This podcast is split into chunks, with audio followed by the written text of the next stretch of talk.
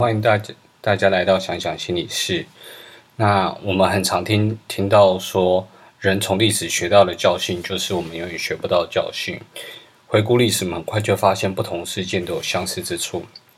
很大的原因是人一直没什么改变。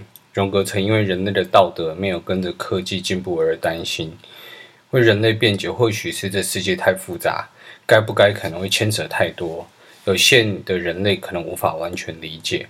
例如，第一次世界大战，各国因为太过积极而互相攻击；但第二次则是避免战争而放任邪恶政权扩大。古老的信仰或是哲学都在思考如何面对生命的变或不变，像是《易经》教导人们要先看懂卦象，再建议如何应对。那看懂永远是个挑战。那我们今天要从圣经旧约记载以色列人出埃及的的故事来看俄罗斯近代史。圣经出埃及记描述了以色列人见证十灾，终于脱离奴役他们与杀害他们幼童的埃及。童话中的幸福美满，就会是以色列人会珍惜自由，马上进到应应许之地。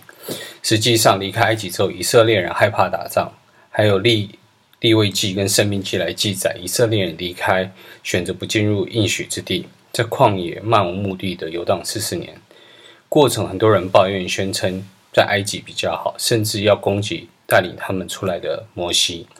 从旁观者的角度，不时有有马拿或者鹌鹑掉下来可以吃，说路走的比较多，在旷野应该还是比做苦工或者是亲人被杀掉还要好。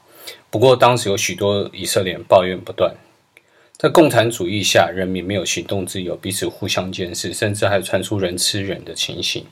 我们以为苏联解体后，人们会拥抱自由。实际上，苏联各国皆进入经济动荡。毕竟，苏联选择走向民主的原因之一，就是他们经济疲乏。姑且不论经济转型需要的时间，原有的经济问题也不可能自动消失。除了俄罗斯，原有的附属各国同样有经济危机。有些国家拥抱西方价值，开始走向民主的漫长之路。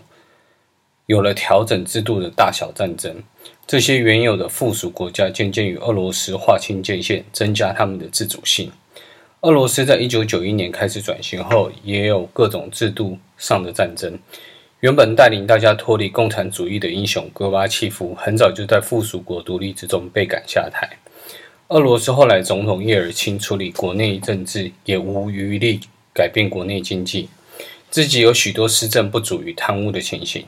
最终指定原苏联情报人员普丁接手，来避免自己被政治追杀。在一九九九年普丁上任之后，渐渐的走回头路，可能出于对共产主义的敏感，也没见到俄罗斯民主化。东欧各国在普丁上任同年陆续加入北约。题外话，在一九九一年，北约开始邀请俄罗斯，一九九四年明确开始与俄罗斯合作，这样的伙伴关系一直。到俄罗斯在二零一四年侵入克里米亚，才被北约赶出组织。从出埃及的故事来看，俄罗斯离开苏联遇到经济动荡，过去政治势力反扑，但俄罗斯选择回到原本的埃及，甚至对其他离开的国家感到不满。而现在的乌克兰与俄罗斯战争，正是这两个政治体系的对抗。看懂的国家。会强调，这战争不是两国的战争，而是民主与非民主的战争。下一次我们再看用出埃及记来看个人的改变的心路历程。谢谢。